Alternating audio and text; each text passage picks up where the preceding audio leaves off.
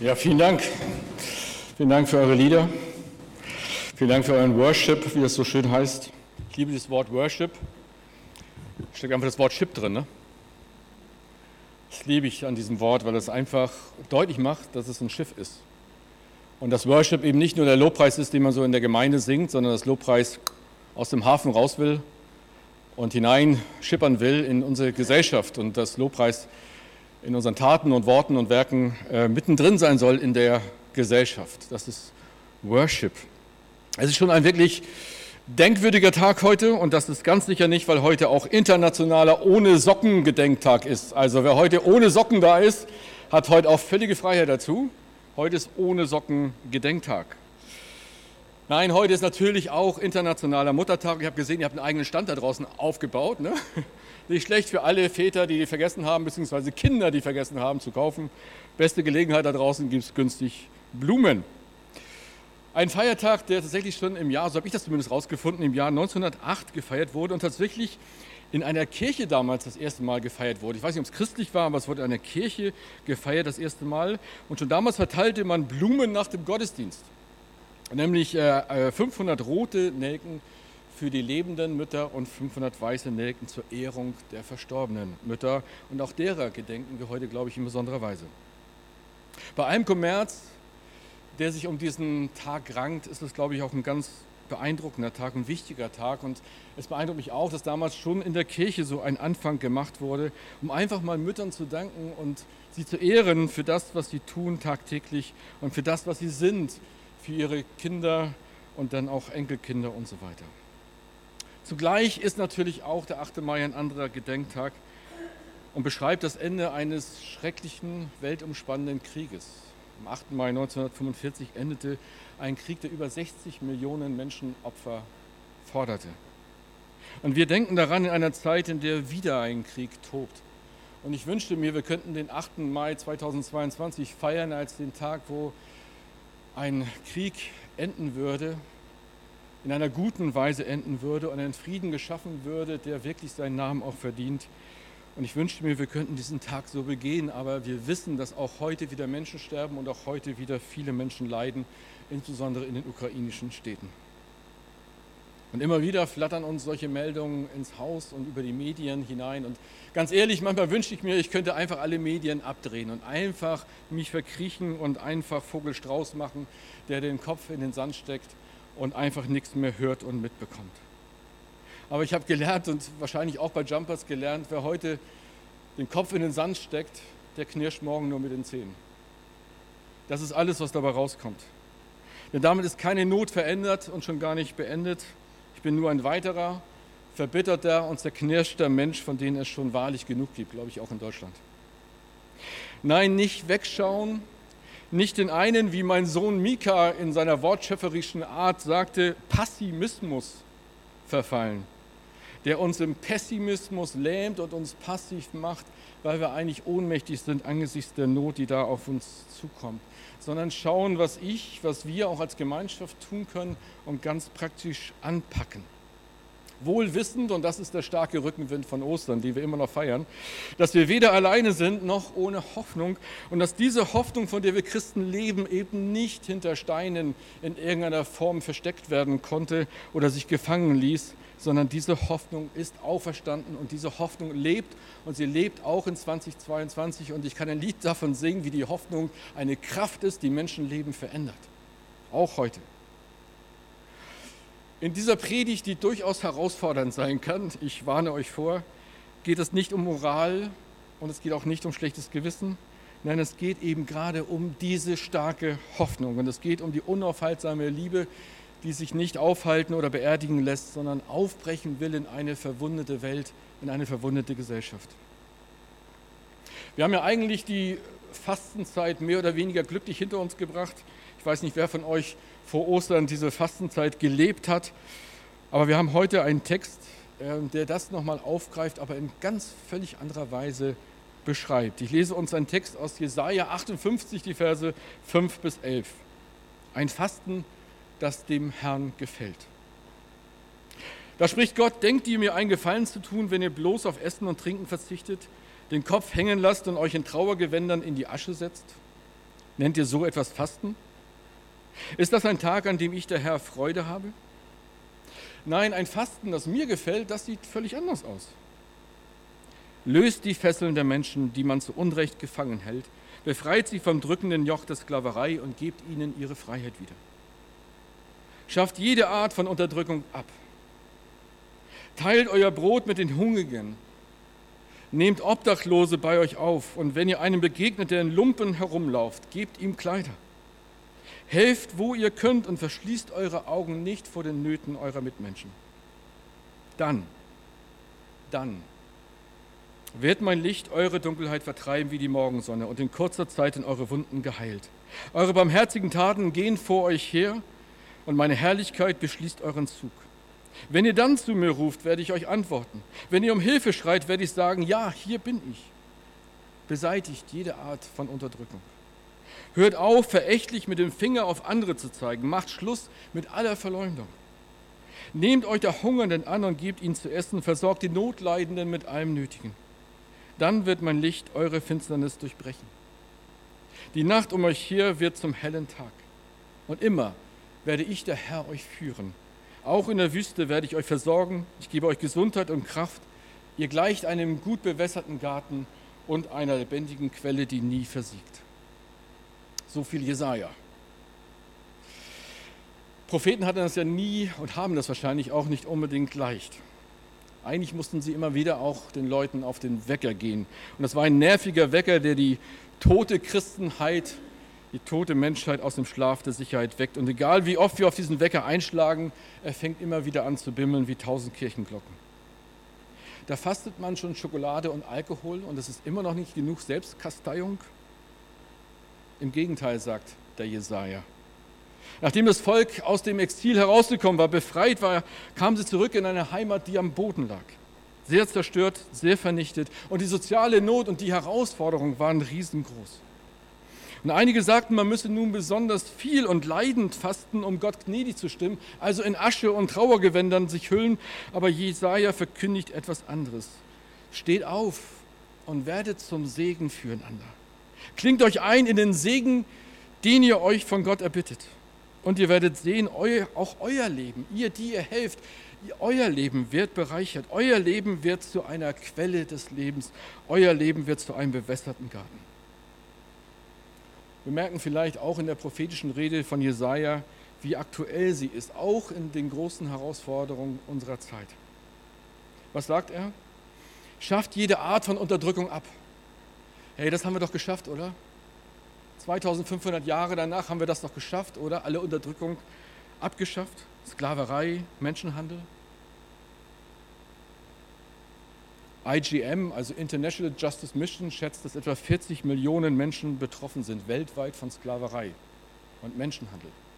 Meine Tochter arbeitet gerade bei IJM. Darunter sehr viele Frauen und Mütter, derer wir heute auch gedenken. Viele Menschen. Und wenn wir gerade hören, was sich auch in, in Afghanistan wieder tut, was wieder zurückfällt, wo Frauen und Mütter in besonderer Weise auch darunter leiden. Und auch Deutschland selber ist eine ganz entscheidende Drehscheibe für Menschenhandel und Zwangsprostitution. Damals vor sieben Jahren haben wir gemeinsam gegen Menschenhandel gegründet in Berlin. Ich weiß noch, wie Frank Heinig und ich das gegründet haben, weil wir gesagt haben, wir müssen etwas tun, weil Deutschland in Europa eine Drehscheibe ist von Zwangsprostitution und Menschenhandel. Unglaublich. Wir lassen das einfach so zu schafft jede Art von Unterdrückung ab. Wie weit sind wir da vorgedrungen? Brich dem Hungrigen dein Brot. Verbrechen. Nicht so vielleicht wie mein Bruder damals brüderlich geteilt hat. Ja, von wegen. Der Bürger war irgendwie mindestens zu drei Viertel auf seiner Seite. Nein, verbrechen. Ansonsten ist es ein Verbrechen. Und wie viel brechen wir Deutschen uns ab von dem Lebensbrot dieser Welt? Und wie viel bleibt für andere Menschen übrig? Wenn wir hören, dass 800 Millionen Menschen nicht genug haben zum Essen auf dieser Welt. Das ist ein Zehntel von allen Menschen. Was brechen wir uns ab und was haben andere über? Nehmt Obdachlose bei euch auf, sagt der Jesaja. Und auch das ist wirklich ein Wort in unserer Zeit, oder? Nicht erst mit dem Ukraine-Krieg haben wir viele Flüchtlinge sondern man schätzt, dass 84 Millionen Menschen schon vor der Ukraine-Krise auf der Flucht waren. 84 Millionen Menschen, also quasi ganz Deutschland auf der Flucht. Und jetzt noch einmal schätzt man 12 Millionen Menschen allein durch die Ukraine-Krise, durch den Krieg. Viele, viele Frauen und Mütter, gerade die, die aus der Ukraine zu uns kommen, viele Mütter. Kleidet die, die keine Kleidung haben. Auch da denken wir vielleicht, Mensch, das ist keine Not mehr in der heutigen Zeit. Und wenn ich sehe, wie unsere Kleiderkammer jeden Mittwoch von Leuten voll ist, die sich Kleider aussuchen, dann weiß ich, es ist auch das ist eine Not und auch da brauchen Menschen Unterstützung. Helft, wo ihr könnt, sagt der Jesaja, und verschließt eure Augen nicht vor der Not der Mitmenschen. Ich muss sagen, ich bin in diesen Tagen, Wochen, Monaten, Jahren, muss man ja sagen, bei der Pandemie und auch in der Ukraine-Krise jetzt tief beeindruckt von Menschen, nicht nur Christen und Gemeinden, sondern auch ganz normale Menschen, wollte ich fast sagen, die weniger an Mutationen als an Mutaktionen denken. Die einfach ihr Herz in die Hand nehmen und handeln. Die ihre Häuser und Portemonnaies öffnen, um Menschen auf der Flucht und in der Not zu helfen. Die Nahrungsmittel und Kleider spenden, um Menschen innerlich und äußerlich zu stärken und zu schützen. Deutschland ist ein wunderbares Land und wir sind absolut privilegiert, hier zu leben, mit großartigen Möglichkeiten. Und zugleich ist auch Deutschland schon ohne Pandemie und ohne Kriegswehren ein Land mit großen sozialen Herausforderungen. Schon vor der Pandemie zählten wir zum Beispiel mehr als 2,5 Millionen Kinder in Kinderarmut. So viel wie in Hamburg und Bremen an Menschen leben. Diese Zahl hat sich bereits durch die Pandemie noch erhöht. Und sie wird sich weiter erhöhen, weil einfach die Preise für Gas, für Benzin, für Lebensmittel enorm gestiegen sind. Und wir wissen, dass gut 80 Prozent dieser Kinder, die in Kinderarmut aufwachsen, auch als Erwachsene in Armut bleiben. 80 Prozent kommen nicht raus aus dieser Schleife. Haushalte mit Alleinerziehenden, und das sind zumeist Mütter, die immer mehr werden, sind zu 41 Prozent von Kinderarmut betroffen. Haushalte mit Erwerbslosen zu 52 Prozent. Und diese Armut geht weiter und sie trifft uns auch bei Sempers extrem hart. Denn wir wissen, dass über acht Millionen Menschen in Deutschland einsam sind und auch unter Altersarmut leiden. Und das alles in einer Welt, wo wir mit Jesus unterwegs sein wollen. Ein Gemeindeleiter sagte mir vor einiger Zeit, wissen Sie, Herr Rievesell, wir sehen diese Not gar nicht. Wir haben sie nicht in unserer Gemeinde, wir sehen sie nicht, wir haben sie nicht vor Augen. Wir haben niemanden, der obdachlos ist oder arm. Und dann sage ich, ja, das geht in den meisten Gemeinden so, weil fast alle Gemeinden in Deutschland die mittlere und höheren Bildungsbürgertum beschäftigen. Das heißt aber nicht, dass es die Not nicht gibt. Die Not ist sehr real. Ich kann das zwar hören, aber zugleich müssen wir wahrnehmen, dass es viele, viele andere Menschen gehen und die sind nicht am Rand, höchstens am Rand der Gesellschaft von uns dahin, aber sie sind mitten im Fokus der Liebe Gottes, mitten im Mittelpunkt. Wenn wir da vom Mittelpunkt reden in diesem Lied, dann heißt es auch für mich, diese Menschen sind im Mittelpunkt, im Fokus der Liebe Gottes. Und ich glaube wirklich, Jesus wäre unglaublich gerne bei diesen Menschen, bei diesen Menschen, denen es wirklich nicht gut geht. Und ich glaube, er hätte uns da auch unglaublich gerne. Jesus sagt selber von sich, der Menschensohn ist nicht gekommen, dass er sich dienen lasse, sondern dass er diene und sein Leben gebe zur Erlösung für viele. Dieser Menschensohn, Jesus selber, greift diese Worte auf von Jesaja in einer unbestechlichen und unglaublich für mich unglaublich provozierenden Rede vom Weltgericht. Matthäus 25. Ich lese uns ein paar Verse davon. Da heißt es, wenn der Menschensohn in seiner ganzen Herrlichkeit kommt, begleitet von allen Engeln, dann wird er auf seinem Königsthron sitzen. Alle Völker werden vor ihm versammelt werden und er wird die Menschen in zwei Gruppen teilen, wie ein Hirte in Schafe und Ziegen trennt. Und die Schafe stellt er rechts von sich auf und die Ziegen links. Dann wird der König zu denen auf seiner rechten Seite sagen, kommt her, euch hat mein Vater gesegnet. Nehmt Gottes Reich in Besitz, das er seit Erschaffung der Welt als Erbe für euch bereithält. Denn als ich hungrig war, habt ihr mir zu essen gegeben. Als ich Durst hatte, bekam ich von euch etwas zu trinken. Ich war ein Fremder bei euch und ihr habt mich aufgenommen. Ich hatte nichts anzuziehen, aber ihr habt mir Kleidung gegeben. Ich war krank und ihr habt für mich gesorgt. Ich war im Gefängnis und ihr habt mich besucht dann werden sie, die nach Gottes Willen gelebt haben, fragen, Herr, wann bist du denn hungrig gewesen? Und wir haben dir zu essen gegeben oder durstig und wir gaben dir zu trinken. Wann warst du als Fremder bei uns und wir haben dir Gastfreundschaft gewährt? Und wann hattest du nichts anzuziehen und wir haben dir Kleider gebracht? Wann warst du denn krank oder im Gefängnis und wir haben dich besucht? Und der König wird ihnen dann antworten, das will ich euch sagen, was ihr einem meiner geringsten Brüder oder einer meiner geringsten Schwestern getan habt, das habt ihr für mich getan. Und dann blickt er auf die andere Seite zu den Ziegen in dieser Weise und sagt genau das Gegenteil. Und sagt, ihr habt nicht geholfen, ihr habt nicht gesehen, ihr habt nicht gehandelt. Und er spricht ein hartes Gericht über diese Menschen aus, die so an dem Leid der Menschen vorbeigegangen sind. Und wer das liest, der sagt, wow, das ist ganz schön harter Tobak, der da kommt. Da ist Jesus und er spricht selber dieses, diese Rede, da urteilt Jesus am Ende der Zeit nicht allein nach dem Glauben, nicht allein nach Sola Fide, allein der Glaube, sondern nach unserem Glauben, der sich in der Tat gezeigt hat. In der Liebe, die eben nicht nur fromme Faselei oder ein nettes Wahlversprechen sind, sondern eine Liebe, die den anderen wirklich wahrnimmt und seine Not ernst nimmt. Nun, wir haben Christus auch nicht hungrig, gefangen oder obdachlos gesehen. Wir haben in unseren manchmal Wohlstandsgemeinden vielleicht nicht mal in unserem Umfeld solche Not gesehen. Aber all das ist ja keine Verteidigung oder ein Alibi. Wir können auch den Fernseher abdrehen und alle Medien abstellen und verneinen, dass es in der Ukraine Not oder in Deutschland Flüchtlinge gibt. Und ehrlich gesagt, ich würde das unglaublich gerne tun. Aber das ist nicht Jesus-like. Wer sich mit dem Leben Jesu beschäftigt, mit dem Leben des Sohnes Gottes, der einmal so Gericht hält über Menschen, die gesehen haben und gehandelt haben und die, die gesehen haben und nicht gehandelt haben, der sieht einen leidenschaftlichen Gott, der um Menschen ringt und in der Liebe handelt. Es drehte ihm wortwörtlich den Magen um, so heißt es öfter in der Bibel, als er die Not der Menschen sah und handelte. Und als ein Schriftgelehrter Jesus fragt, was er denn braucht, um ein echtes, wirklich erfüllendes Leben zu führen, also ein Leben an der Quelle, so ein bewässerter Garten, von dem auch Jesaja spricht, da trägt er das Dreiergebot der Liebe vor. Du sollst Gott lieben, deinen Nächsten wie dich selber. Und Jesus sagt, ja, genau das ist es. Und jetzt sagt Jesus, tu das und du wirst leben. Tu das und du wirst leben. Lieben ist ein Tu-Wort. Lieben ist eine Tatsache. Und lieben bedeutet wirklich hinausgehen zu den Menschen und bei ihnen sein. Tu das und du wirst leben. Es wird sich auf dein Leben wie ein Segen auswirken, wenn du an anderen segensreich handelst.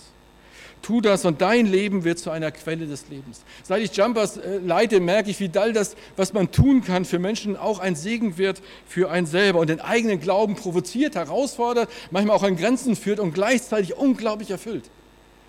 Ich bin so dankbar dafür, dass der Glaube so befeuert wird durch das, was man erlebt, wenn man mit diesem Glauben, mit diesem Evangelium rausgeht und Menschen sieht, die sich verändern. Quartiere sieht, die sich verändern. Liebe Gott, liebe deinen Nächsten, liebe dich selbst. Und als der Schriftgelehrte fragt, ja, was heißt denn das, den Nächsten lieben, da erzählt Jesus das bekannte Gleichnis von dem barmherzigen Samariter. Ein Gleichnis, das mich unglaublich bewegt. Es ist so einfach, so schlicht und trotzdem bewegt es mich. Warum?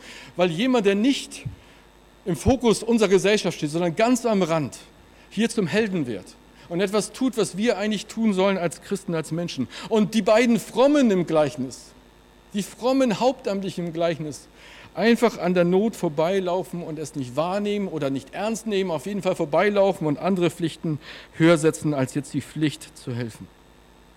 Es bewegt mich. Es macht mich traurig. Und manchmal habe ich Angst, dass ich selber so jemand werden könnte.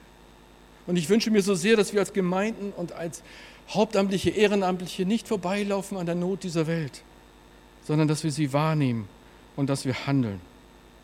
Und zugleich, so wie Martin Luther King das Gleichnis auch auslegt, er sagt, nicht nur dem Einzelnen die Hand reichen, sondern Martin Luther King sagt, lasst uns gemeinsam als Gemeinden, als Christen diese Straße zwischen Jericho und Jerusalem verändern, verbessern, damit gar nicht erst so viele Menschen unter die Räuber fallen sondern lasst uns Rahmenbedingungen schaffen, auch in Deutschland, damit gar nicht mehr so viele Menschen unter die Räuber fallen.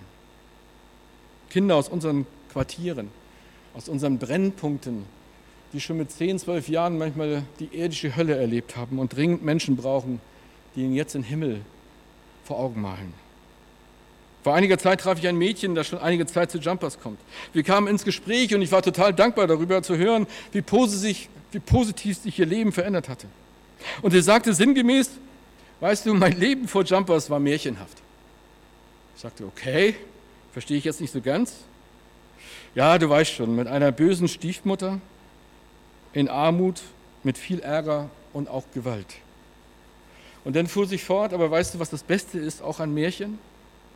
Was, fragte ich. Das alles gehört zu mir, das ist meine Geschichte, aber es war einmal.